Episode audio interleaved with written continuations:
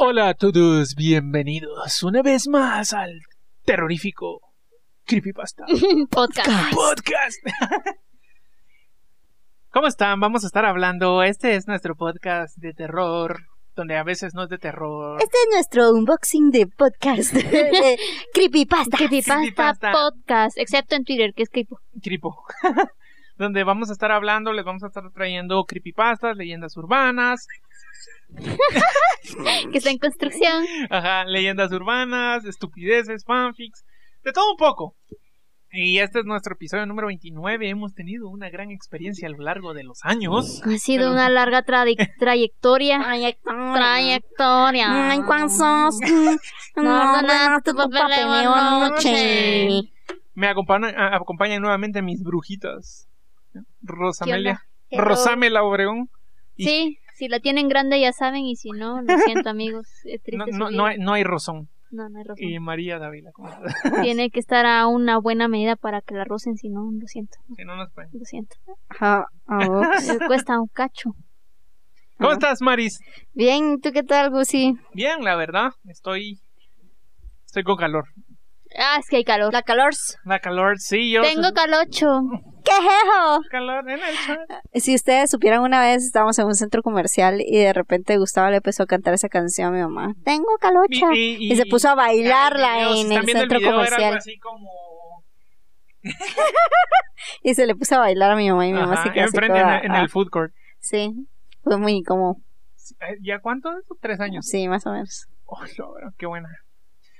No, pues, como les comentamos al principio, nosotros siempre buscamos creepypastas muy estúpidas, pero hay que hacer un poco de, de, hay que variar un poco, siento yo. Hay veces que considero que se pueden traer creepypastas ¿Buenas? buenas o interesantes. Dime que es buena, por favor. A mí me gusta. Les voy a ser sincero. Es una creepypasta muy larga, pero está dividida como parte 1, parte 2. Y un día que teníamos que trabajar nosotros, porque por si no saben, nosotros tenemos un estudio de diseño. Teníamos que terminar unos artes de un cliente que tenemos ahí medio exigente, que Rosy ya sabrá cuál es. Tenías que terminar eso. Pero ese día no trabajé porque me la, me la pasé leyendo la creepypasta, tengo que confesarles. Está bien. Pero, pero terminé el trabajo. Entonces, Todo bien, todo bien, todo bien. ajá, vendo pan, vendo pan, vendo pan. Conchas y cuernitos. Vende pan, vende pan, vende No sé pan, qué menos pan. las domingas. Entonces, sin más preámbulo, comenzamos.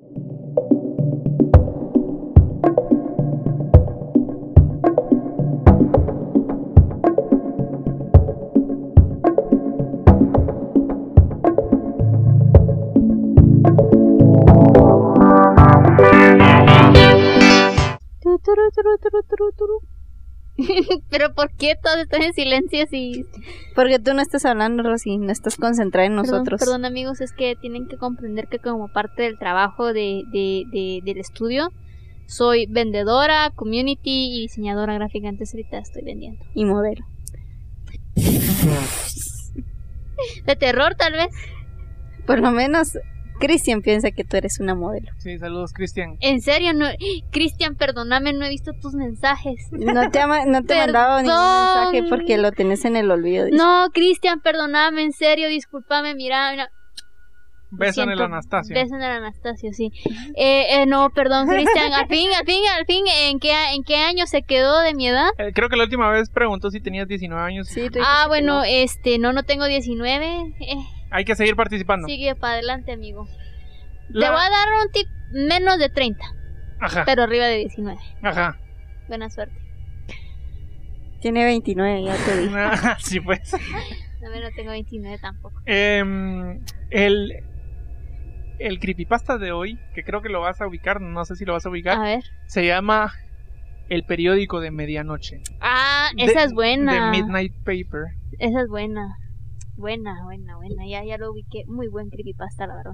Hay un periódico extraño que solo se entrega a medianoche. Mi papá lo llama el periódico de medianoche.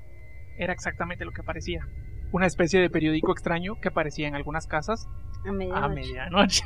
Ok. Eh, Entendí que era un eh, eh, a medianoche en punto.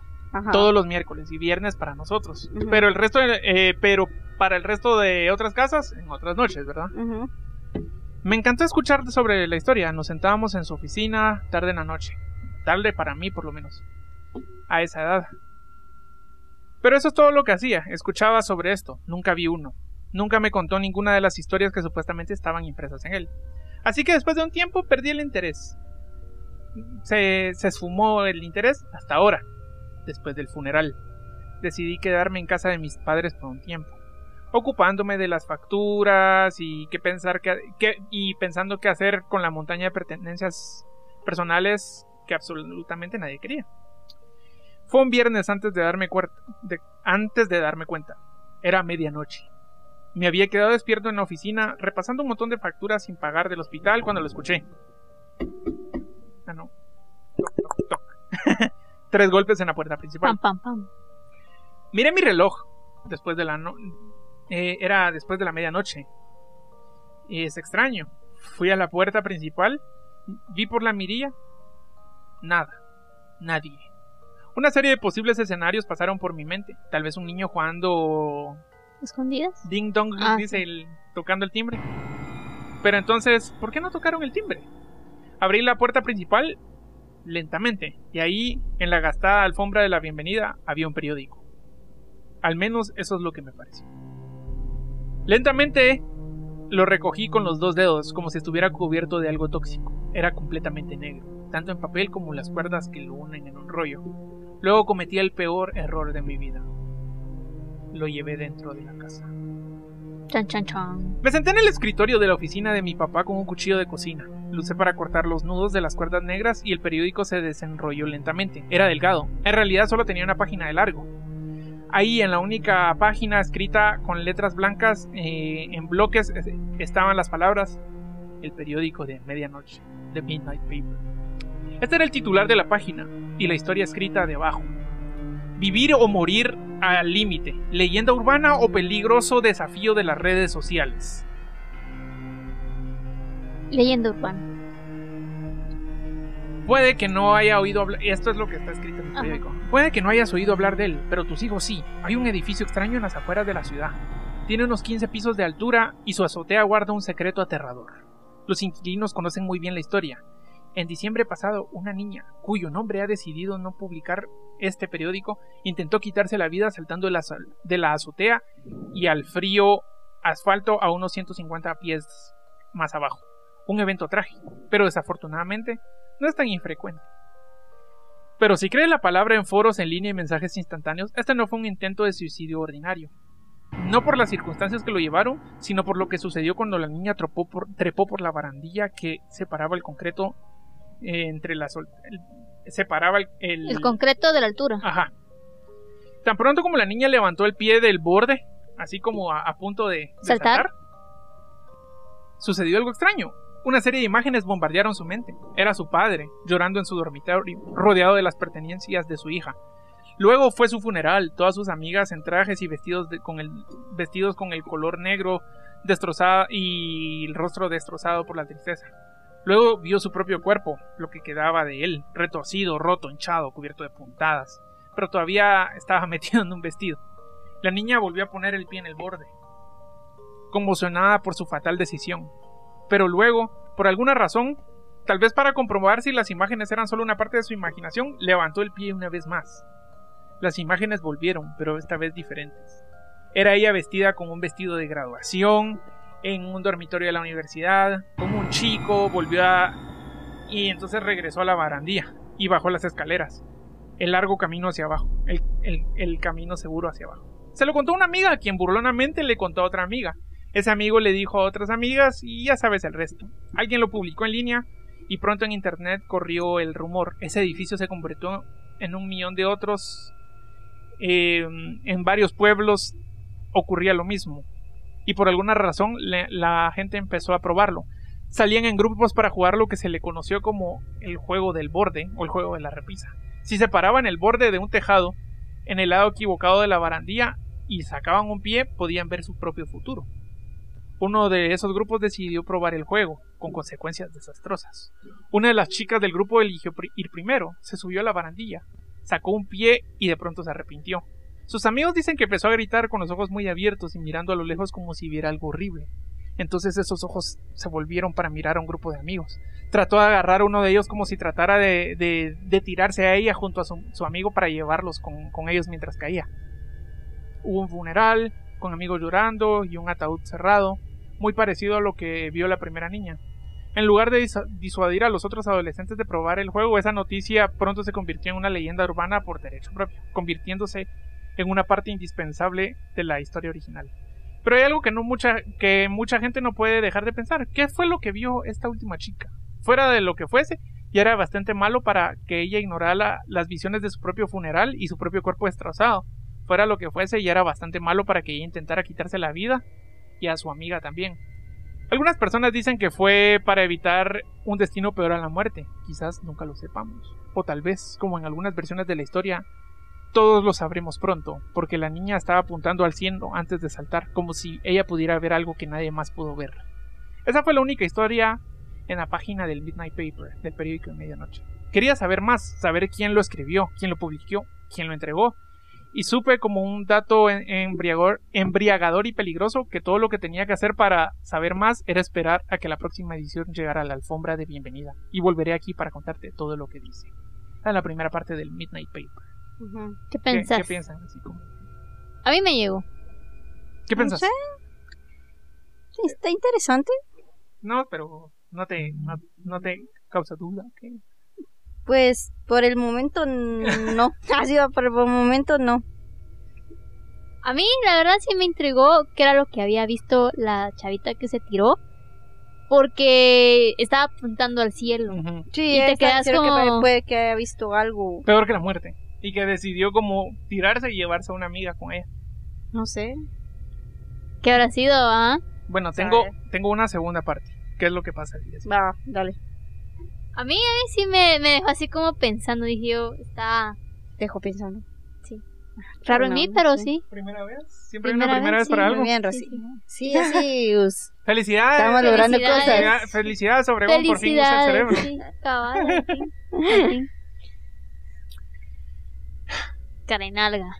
Se fue. El primer periódico de medianoche que llegó el viernes pasado. De alguna manera se ha desvanecido. Lo puse en un cajón del estudio de mi padre y ya no está o alguien entró y lo robó o no lo sé, suena ridículo, pero de nuevo todo esto lo es, quizá desapareció por sí solo.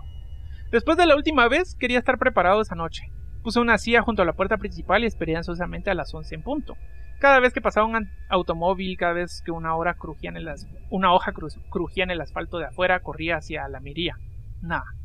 Los minutos se arrastraron, el tiempo pareció alargarse he sentido una sensación antes, cuando pedí que algo realmente que quería algo en línea y supe que era el día de la entrega, así como ansioso.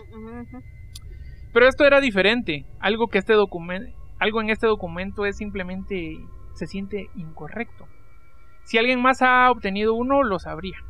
Se siente como mirar algo que no debes ver, como si de alguna manera se escapara por las grietas, pasara todas las rígidas leyes de la vida ordinaria y se abriera camino hacia ti. Sostener uno en la mano se siente como si estuvieras tocando una manifestación física de un error. Me imagino que esto es lo que se siente cuando tocas algo radiactivo, como que si cada segundo que está en tu presencia de alguna manera deformara el tejido mismo de tu vida. 11.55. Está cerca. Mi corazón late rápido. La anticipación me recorre como una droga. Me paré frente a la mirilla sin querer perderme ni un segundo.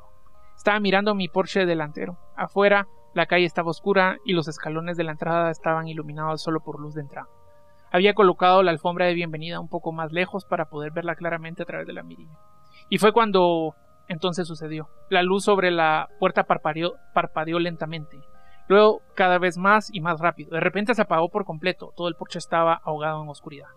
La única luz provenía de las farolas de afuera. De alguna manera las sombras alrededor de mi puerta eran más oscuras que el resto, como si se tragaran hasta el último indicio de luz. Entonces la luz se encendió de nuevo y a través de la mirilla pude ver en mi porche delantero parecía normal, la bombilla sobre la puerta brillaba constantemente como si nunca se hubiera apagado. Me apresuré, mis dedos golpearon la cerradura, abrí la puerta principal y ahí estaba. Miré la alfombra de bienvenida, un paquete negro envuelto con un cordel negro. Dudé por un momento antes de agarrarlo. ¿Debería llevarlo adentro? ¿Debería leerlo aquí? ¿Debería leerlo en absoluto? Luego lo agarré de todos modos. Había leído uno, ese umbral ya había ese umbral ya había sido cruzado. Llevé el papel al estudio de mi padre y lo dejé en su escritorio. Inmediatamente las palabras blancas saltaron hacia mí y comencé a leer. Esta vez hubo algunas páginas, incluida la portada, pero solo una historia. Esto es lo que está impreso en las páginas de negras. Y entonces ya se pone ahí como el, titular de lo que estaba. El médico de la remoción o del eh, que te quita algo. Ah, ese también es bueno. La policía advierte del individuo peligroso. Después de una serie de informes de un llamado médico de la remoción, eh, o la quitación. La quitación. La policía local insta a los residentes a mantenerse alejados de los extraños que se acercan a ellos en lugares públicos y evitar edificios abandonados de cualquier tipo. Comenzó hace unos meses. El primer informe apareció en un foro en línea para informar sobre interacciones con personas extrañas y este claramente encajaba en la perfección. La usuaria anónima declaró que estaba cruzando un parque público junto antes de la hora de cierre cuando un hombre se le acercó y se presentó como un médico de la remoción vamos a decir quitación. La mujer escribió que en ese momento el hombre parecía profesional, confiable y tenía una extraña capacidad de persuasión. El hombre le dio una tarjeta y se marchó. Desde entonces la eh, se desapareció, pero según ella la, la, tarjeta simplemente tenía una dirección impresa en cada lado. Al día siguiente la, la mujer decidió comprobar la dirección. ¿Direcciones distintas o iguales? Ah, igual en cada lado decidió comprobar la, dirección. Le ingresó en una aplicación de mapas y llegó, solo para descubrir que el edificio había sido abandonado hace mucho tiempo. Sin inmutarse, encontró una puerta abierta y entró al resto de la historia. Eh, y entró. El resto es historia de internet, dice. Dentro del edificio, la mujer fue recibida por lo que parecía una clínica de última generación. Los suelos eran eran impecables, las paredes estaban pintadas de blanco y habían lonas colocadas para cubrir las ventanas rotas, incluso habían luces fosforescentes colgando del techo. Esto estaba muy lejos de una sala de matanza, que la mujer había imaginado al encontrar el lugar abandonado. Pero ahora su mente vagaba más hacia la red subterránea de tráfico de órganos. Ella estaba en lo cierto. Estaba medio en lo cierto. La mujer informa que encontró la puerta de una clínica en la parte trasera del edificio y llamó y fue recibida. Eh, estaba esperando en el consultorio. Eh, habían puertas de varias habitaciones. Y podía ver una que estaba etiquetada como contenido que tenía que decía máquina de tomografía computarizada. Otra estaba etiquetada como un consultorio dental. Y en el centro de la habitación principal había un escritorio. Y detrás de ese escritorio estaba el mismo hombre que había conocido en el parque público. La mujer no pudo describirlo claramente en su publicación. Solo afirmó que el hombre vestía una bata de laboratorio y que tenía una máscara quirúrgica de, pandemia. El hombre no perdió el tiempo en ponerse las manos a la obra. Se presentó nuevamente como el médico de la quitación y le explicó que él estaba en el negocio de remover cosas del cuerpo humano. Cualquier cosa que se te ocurra, dijo. La mujer claramente no estaba convencida y algo alarmada. Pero el hombre le aseguró que era un procedimiento voluntario y que tenía el potencial de salvarle la vida. El médico procedió a pedirle a la mujer que nombrara una cosa sobre ella misma con la que no estaba contenta. Un recuerdo, una parte del cuerpo, un hábito inconveniente, cualquier cosa. Incluso un tumor o una enfermedad mortal como el cáncer o una arteria obstruida. La mujer admite que no estaba en su sano juicio. Después de todo, estaba ignorando un millón de, advertencias que son los elementos básicos de una docena de, de escenas en las que se han muerto personas. Eh, relatos que ha trascendido a la cultura, el tiempo y lugar para convertirse en cuentos de viejas con los que todo el mundo ha crecido. Como despertarse en una bañera llena de hielo o descubrir que le han robado los riñones, por ejemplo. Afortunadamente este no era el caso de esa mujer. Tampoco ha sido el caso eh, de nadie que se haya encontrado con este hombre tan extraño. No había bañera de hielo ni nada. La mujer no decidió decidió no pedir que le quitaran nada físicamente, tal vez por temor que otras partes escucharan y estuvieran listas para actuar de inmediato. Sin embargo, afirmó que no le importaría eh, separarse de su procrastinación o de su parte de su demora paralizante, dice. El doctor asintió como si estuviera esperando esta respuesta, luego explicó que se trataba de un intercambio. Él tomaría algo de ella que no quería de sí misma, pero él podría también elegir quitar cualquier cosa que ella de ella a cambio. La mujer dudó pero finalmente estuvo de acuerdo, lo que permitió que el hombre la llevara a una sala de examen privado. La mujer afirma que unas horas después se despertó en el mismo edificio, pero todo alrededor era diferente. El piso Era de cemento sucio, las paredes estaban cubiertas de pintura eh, ya despeltrada, no había sala de examen ni equipo médico, nada. Dijo que inmediatamente se reprendió mentalmente por enamorarse de un truco que hasta un niño podía ver. Después de comprobarse rápidamente si tenía suturas o heridas, no pudo encontrar ninguna marca en la piel, ni siquiera un hematoma. Solo unos días después se dio cuenta que algo realmente extraño había sucedido en ese edificio. ella es escritora y no pudo comenzar a trabajar antes de unas horas. Se la pasaba viendo YouTube o jugaba videojuegos en su celular, pero ahora ya, ya podía sentarse y ponerse a trabajar de inmediato. Realmente parecía que el médico de la quitación le había quitado quirúrgicamente su procrastinación. Estaba eufórica. Pero solo al principio. Pronto se dio cuenta que algo andaba mal. Primero sucedió que estaba en un chat de video con su hermana y su recién nacido. Luego sucedió cuando su novia llegó a su departamento. Finalmente confirmó sus miedos frente al espejo del baño. No importa cuánto lo intentó o por cuánto tiempo, no podía sonreír. Le quitó su idea de reír. De reír. Esa era María. Después sí. Después de citas médicas más tarde, la causa aún se desconoce. Algunos de ellos han dicho que puede ser parálisis facial leve causada por el estrés, pero ella, ella sabe que no es eso, escribe la mujer. está convencida de que fue el médico de, la quitación. Lo odio, escribió en su publicación. Todos solían decir que tenía su mejor, su mejor sonrisa. Ahora se ha ido. ¿Pero por qué tomar su sonrisa? La mujer describió sus últimos momentos de conciencia. Justo cuando el médico de la quitación le administró una vía intravenosa, llegó el anestesio, llena de anestesia. Vio una habitación a un lado, la puerta estaba entreabierta y pudo ver una camilla cubierta con una manta. Era obvio que, dado el tamaño y la forma de lo que había debajo, no se trataba de una persona, pero la forma estaba, estaba mal. Faltaban piezas, escribió, la forma estaba como tenía cabeza y dos piernas, pero nada más. Habían frascos a lo largo de la pared del fondo con todo tipo de partes del cuerpo. Hay noches, escribe la mujer, en la que sueña que está de vuelta en esa extraña clínica, noches en las que está convencida de que recuerda parte de lo que sucedió cuando estaba. Ella ve herramientas quirúrgicas grotescas y extrañas a través de los ojos borrosos. Han surgido otras historias sobre los pacientes del médico de la quitación. Un hombre afirmó que haberle pedido al doctor que eliminara su adicción a los cigarrillos también le extrajo la lengua. Otro hombre que pidió que le quitaran el miedo a las alturas le quitaron la capacidad de conducir. Un hombre con un tumor cerebral pidió que se lo extirparan solo para despertar sin una de sus piernas. Una mujer pidió que le quitaran la depresión y perdió uno de sus ojos en el proceso. Uno de los relatos que difundió el rumor incluso afirmó que una persona desaparecida fue encontrada sin cabeza en una, eh, y era una de las víctimas del doctor. Aún así, cuando se le preguntó que, en todo caso, esta persona podría haber pedido que se elimine, ese usuario anónimo no pudo responder. Sea lo que sea, tenía que ser enorme para que le quitaran la cabeza quizás algo que a él y a un gran grupo de personas compartieran como miedo a una condición financiera. La especulación abunda en la mayoría de estos informes. Eh, de todos casos, no hubo puntos de sutura, ni heridas, ni cicatrices de, ningún tipo. Lo que sea que quitó el doctor fue como si nunca hubiera existido. Este hecho ha desconcertado tanto a la policía como a los profesionales médicos que investigan estos informes. Eh, si un hombre se acerca a ustedes con una tarjeta de presentación y se presenta con el, como el médico de la quitación, aléjense de la situación inmediatamente y llame al 911 cuando esté a una distancia segura para informar su avistamiento. No vaya bajo ninguna circunstancia a la, a la dirección que figura en la tarjeta. No pidas bajo ninguna circunstancia que te, que te quiten algo de tu cuerpo o de tu personalidad. Perderás algo acá. Fin. ¿Qué piensas? Creo que este de, de la quitación, más que todo, es una moraleja, güey. ¿De qué? Es algo, así como.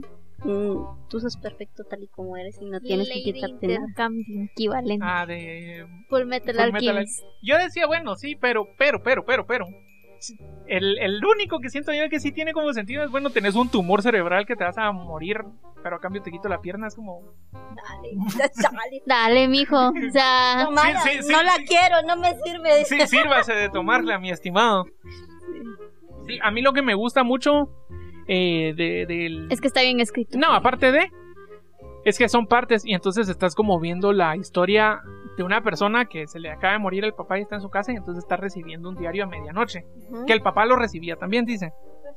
Y cuando él fue a ver, este tipo lo empezó a recibir porque llegaba a la casa. Y entonces tú estás viendo la historia de este tipo, el narrador, que a él le están llegando los periódicos.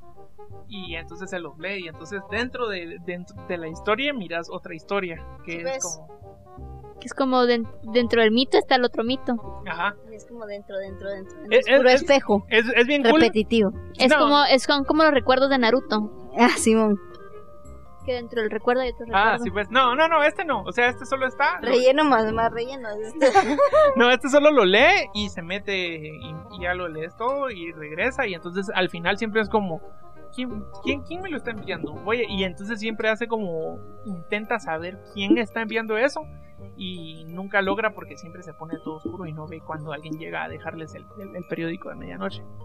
Pero es como bien largo, ¿verdad? O sea, yo solo traje como dos partes, pues tiene como 15. tiene un chingo, sí. Sí, tiene, pero es que es como cada historia y después como que sin tirar spoiler, porque tal vez quiero que lo lean. Está bueno. Yo había leído, yo creo, creo que leí hasta el 3. Es que lo que pasa es que la creepypasta se volvió muy famosa en, Reddit, en, un foro que se llama No Sleep, donde comparten como las mejores creepypastas más novedosas. Ajá. Tiene como 27 mil likes o algo así. Ajá y la escribió un amigo de Rosita mío. Que, ah, estudia, que estudia en la maestría con nosotros. Entonces eh, es, del salvadoreño Fernando Iglesias. Él, la escribió. Mm. está muy buena. entonces, entonces digamos que sí tiene como... Mm, es muy, muy, muy, muy buena, siento yo, porque ahorita solo puse dos cosas así como oh, el misterio, pero después como que ya él, él, empieza a investigar de dónde está saliendo o él trata de ir a buscar las personas que está que, están anunciando en el periódico y, y cuáles eran los periódicos, periódicos que tenía su papá y todo el trip ahí de en los diarios. Entonces es como... Hay un desarrollo en la historia. Sí, sí, porque hace personajes y todo y se ponen bien creepy unas cosas ahí adelante. No es así como de miedo. Pero te deja pensando. Solo es como, como creepy, así como ñañas. ñañitas. Ajá. ¿Quieres ir con el doctor que te quita cosas, Que me quite el sueño. que, que me quite esta tristeza, Dios. Que me quite la pobreza. ¿Ah? Que, me, quite, la pobreza. Ah, sí, que me quite la pobreza. Bueno, pero a ese, a ese que dijo que había perdido la cabeza, que no tenía cabeza, que tal vez era una, le había pedido que le quitara una pena financiera o algo. Yo pensaría que si le quitó la cabeza tal vez tenía algún problema, tal vez así como de locura. No, dice que es que para, para él pedir que le quitaran eso y que le quitaran la cabeza tal vez sería un problema que tuvieran muchas personas como de índole financiero. Por ejemplo, que toda tu familia está pobre, entonces te voy a quitar toda la pobreza, pero te quito la cabeza. O sea, tu, tu familia va a estar bien. Pero, vos ya no. Ajá. Bueno, toca. Pero tú, Chipini, tendré que quitarme la cabeza. Bueno. Sí, bueno, esa sí. ¿Ese amigo? Sí. En conclusión, a mí eso me ayudó. Yo los voy a seguir leyendo. Ahí tengo. Me pusiste el link, lo voy a, los voy a seguir leyendo. Sí, ahí lo vamos a poner igual, solo que está en inglés, pero igual ustedes agárrenlo y pónganlo en, traductor. Y si, no, solo pónganlo en traductor de, de, Google. Y lo leen en traductor de Google. Ajá. Pero no, está buena. Igual eh, ahí vamos a poner el link. Y, encima, como que un, un, youtuber gringo agarró la historia y la hizo y tiene como 6000 vistas el video del Midnight Paper. Dura como dos horas la narración, algo así. Ah, Sí, pero es buena. Le ha ido, le ha ido bien. Yo no, no, sabía que nuestro amigo Fernando era, era famoso. en la comunidad de Reddit. Ajá, en la comunidad de Reddit. Entonces, eh, nada, estos han sido nuestros últimos comentarios. Había que comentar más o menos, una, había que leer una historia creepypasta buena. Sí, buena. Para, para, variar un poco la chingada. para venir y, darle un poco de aire a tanta chingada. Es que el cáncer de lo último que leí, sí. Ese fanfic. Pero, pero ya próximo, la otra semana también viene un fanfic. Entonces, sí. entonces, uh, qué emoción. Entonces vamos a leer uno, uno. Pero emocionate bien, pues. ¡Woo! Qué, falso. Eso, eso, ha sido todo por hoy. Tenemos nuestra, nuestra creepypasta, nuestro creepypasta podcast en todas las redes sociales y creepypasta podcast en su plataforma Y creepypasta en Twitter. Ah, creepypasta en Twitter. Entonces esto ha sido todo por el día de hoy. Y nos vemos hasta la próxima. Y siguen a su madre. Bye.